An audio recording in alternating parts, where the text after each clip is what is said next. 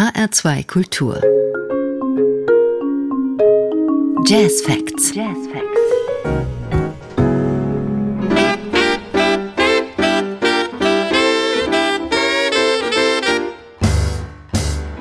Birds Erbe, der amerikanische Altsaxophonist Charles McPherson.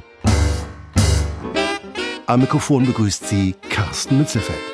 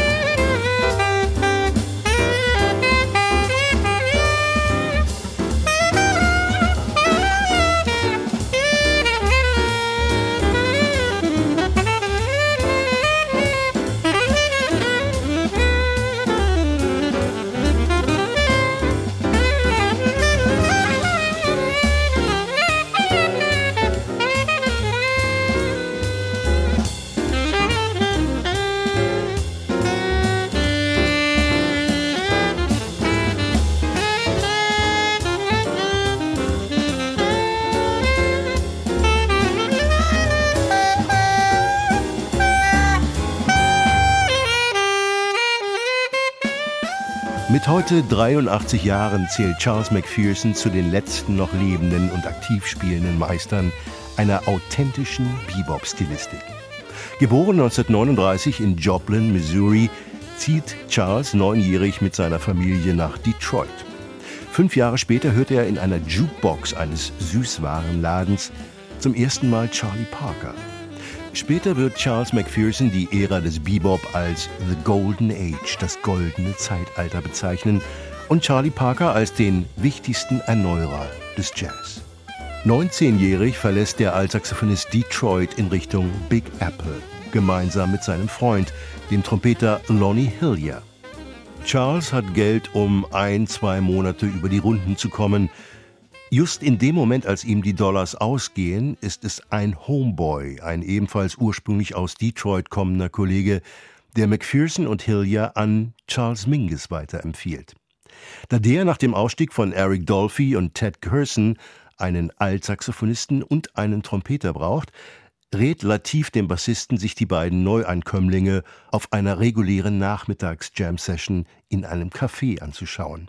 Mingus tut dies, steigt für eine Nummer ein und erklärt McPherson und Hillier, sie seien ab sofort engagiert, noch am selben Abend für einen allerersten Clubauftritt.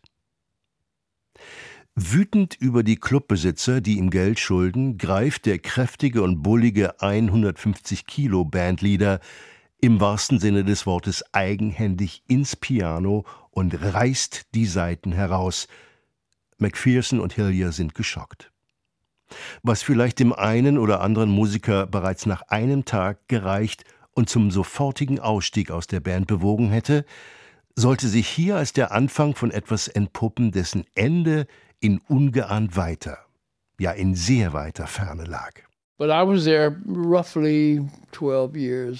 Ich habe zwölf Jahre lang in seiner Band gespielt. Mingus war ein fairer Bandleader, er bezahlte uns gut und er gab uns Arbeit. Er hatte sein Publikum, das ihn schätzte und unterstützte. Die Musiker, die damals gut zu tun hatten und sich etablieren konnten, waren Miles Davis, Horace Silver, Art Blakey, Stan Getz, Sonny Rollins, Cannonball Adderley und Mingus.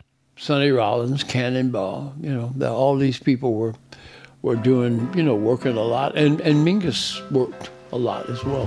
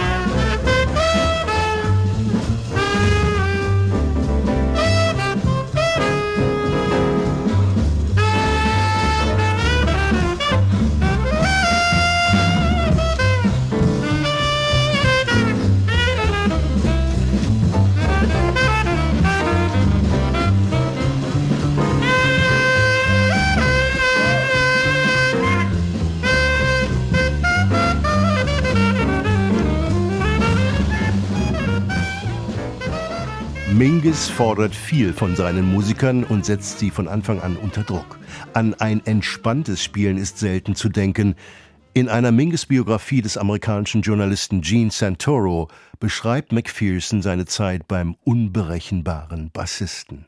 In ästhetischer Hinsicht liebte er das organisierte Chaos. Das ist aber ein Drahtseilakt, vor allem wenn gleich sechs Leute ihn vollführen sollen. Was ist zu viel Chaos? Was ist zu viel Organisation? Und was zu wenig?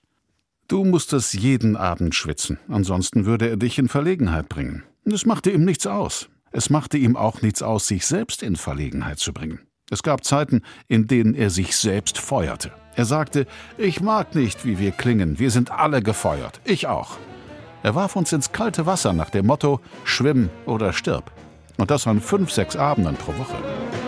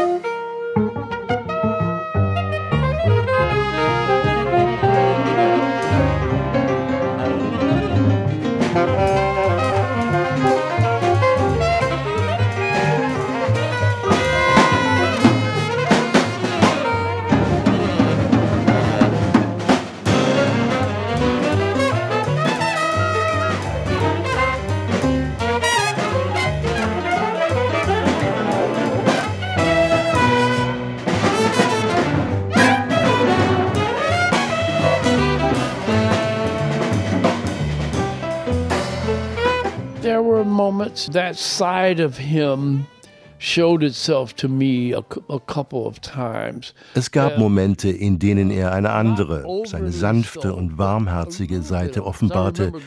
Nicht allzu sehr, aber ein wenig. Uh, Ich kann mich daran erinnern, wie ich in meiner Anfangszeit in New York zu ihm nach Hause zu einer Probe ging. Es war sehr kalt und ich hatte keinen warmen Mantel. Er sagte, ist das alles, was du hast? Hier, "Is that nimm das." Und er there?" gab mir einen warmen. Mantel, den er nicht mehr "Oh, you benutzte. So konnte this." er auch sein. Aber er war der unbestrittene Boss. Er war der Bandleader. Und das war uns allen sehr bewusst. But he was really the boss and he was the leader, you know, you were very much aware of that.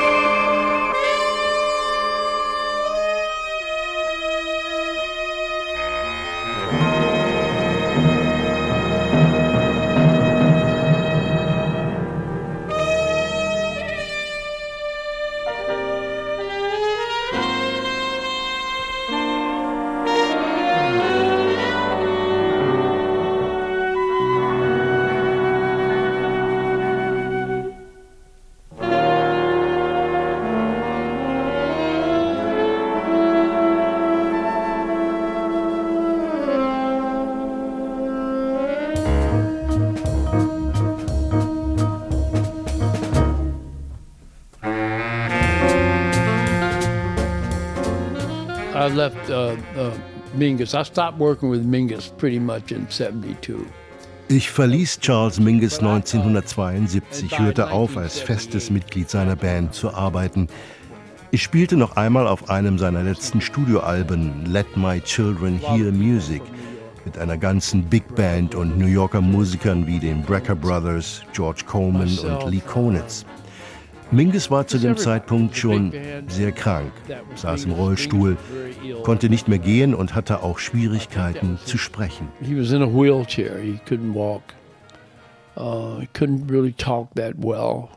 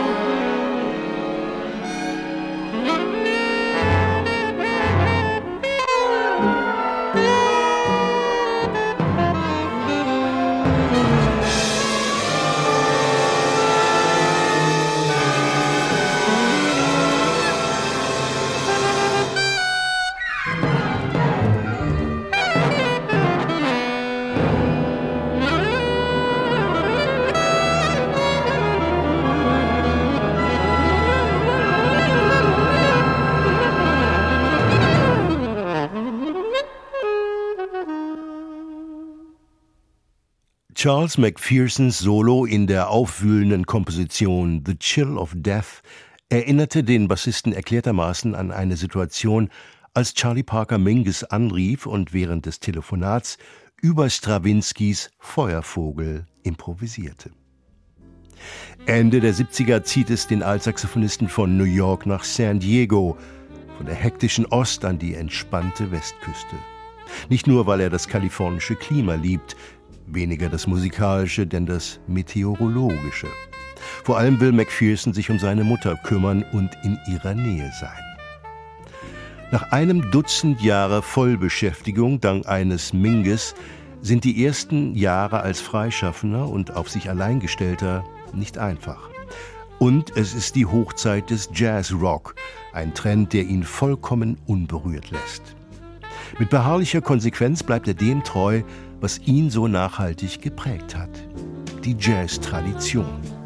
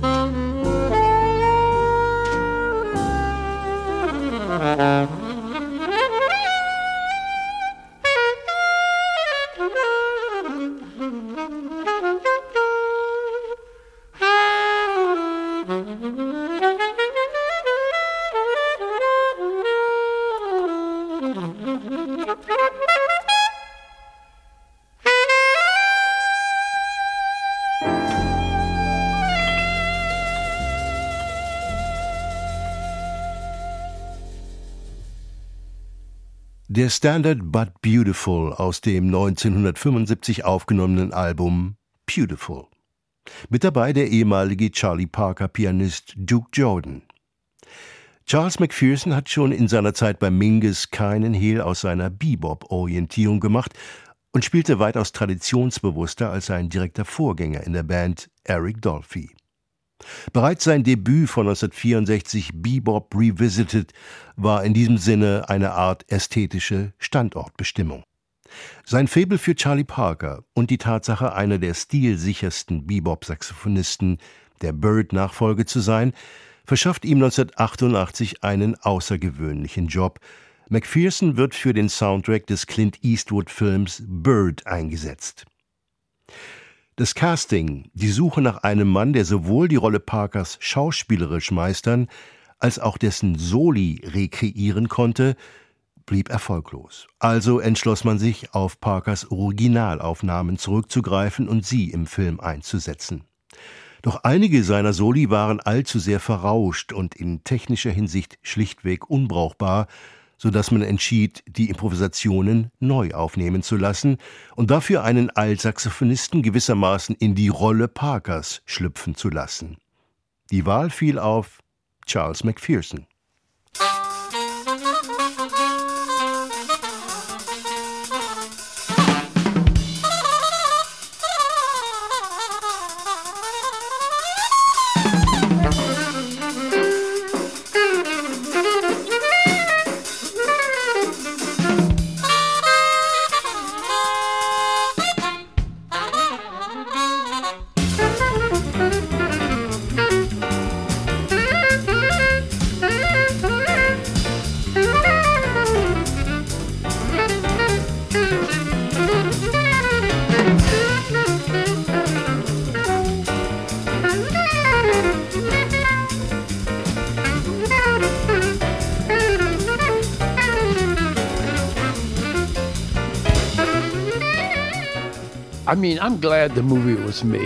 Ich bin uh, froh, dass der Film Bird gemacht wurde.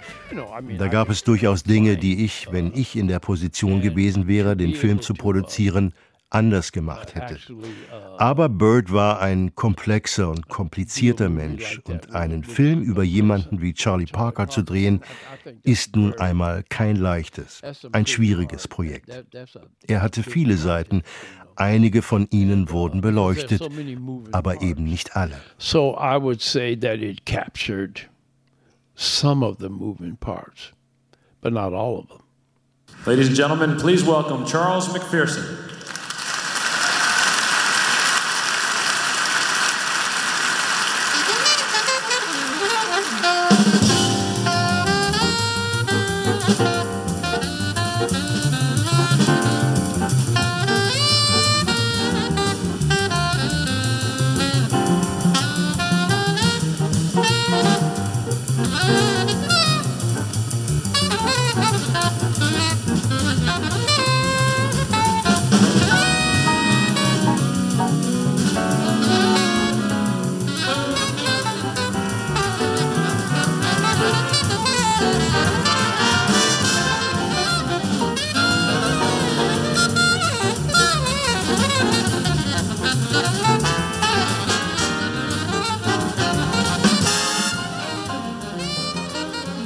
Carnegie Hall, New York 1996. Ein Abend ganz im Zeichen der Jazzbegeisterung von Clint Eastwood. Der Regisseur, Schauspieler und gelegentliche Jazzpianist kündigt Charles McPherson als einen der Gastsolisten an. Dem Bebop und Charlie Parker wird der Altsaxophonist noch öfter die Ehre erweisen, auch ein Vierteljahrhundert später als Gast der SWR Big Band auf dem Album Bird Lives The Charlie Parker Project.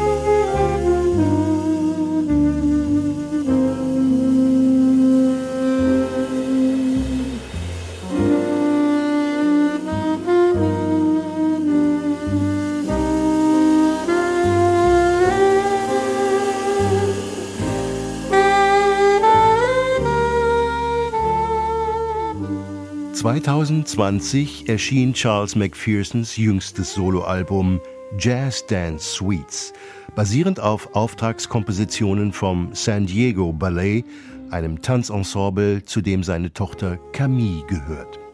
Ein Ballettprojekt, das einmal mehr das zusammenführt, was für ihn Kunst allgemein ausmacht. Das Zusammenwirken von Kopf und Bauch, von Intellekt und Emotion. Dance is acting. It's just movement, you know. Tanz ist eine Form stilisierter Bewegung und wie jede Kunst eine Metapher für Emotionen. Kunst sollte immer das menschliche Befinden ausdrücken. Künstlerischer Ausdruck auf höchster Ebene hat eben nicht nur mit Handwerk und Technik zu tun. Sie sollte nur dazu dienen, die gesamte Palette menschlicher Gefühle auszudrücken. Trauer, tiefe Trauer, Eros, Nachdenklichkeit, Angst, Euphorie. Das ist die Frage. Kannst du all das mit deiner Kunst ausdrücken? Darum geht es. Thoughtfulness. Yeah, can you do the whole thing? Fear, elation. Can you do it?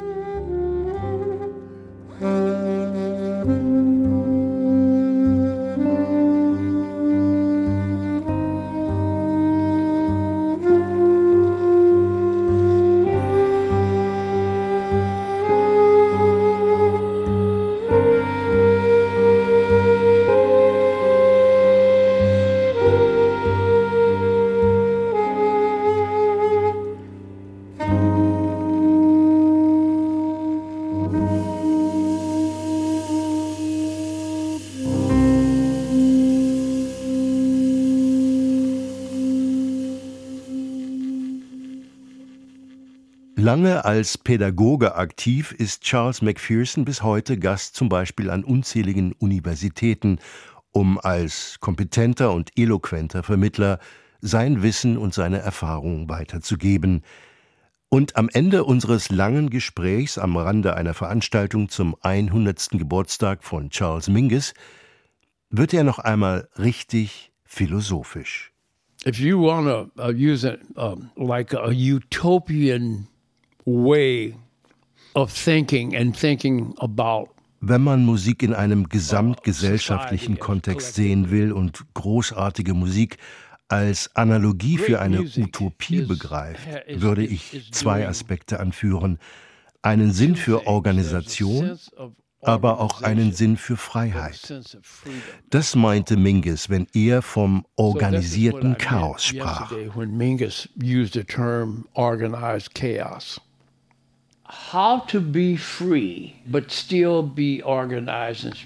Frei zu sein, dabei aber auch immer noch durch eine Struktur organisiert zu sein. Das ist es, was ein Jazzmusiker tut. Den eigenen freien Willen auszuleben, dabei aber auch zivilisiert zu sein, sich einen Rahmen und Grenzen zu setzen. But still at the same time be civilized and civil. So it's pretty much like a ping pong table and a ping pong game. Das ist wie beim Tischtennis. Du hast die Freiheit, den Ball wo auch immer hinzuspielen, mit oder ohne Topspin. Aber auf der Tischtennisplatte hast du auch ein Netz und das steht für Struktur und Organisation. Du könntest im Prinzip auch den Tisch abbauen und den Ball irgendwo in den Raum schlagen. Aber die Kunst ist, mit dem Tisch und mit einem Netz dein Spiel zu spielen und dann frei und kreativ zu sein. You really don't know how to be free yet. You're not as creative as you think you are. So basically, it is out of chaos.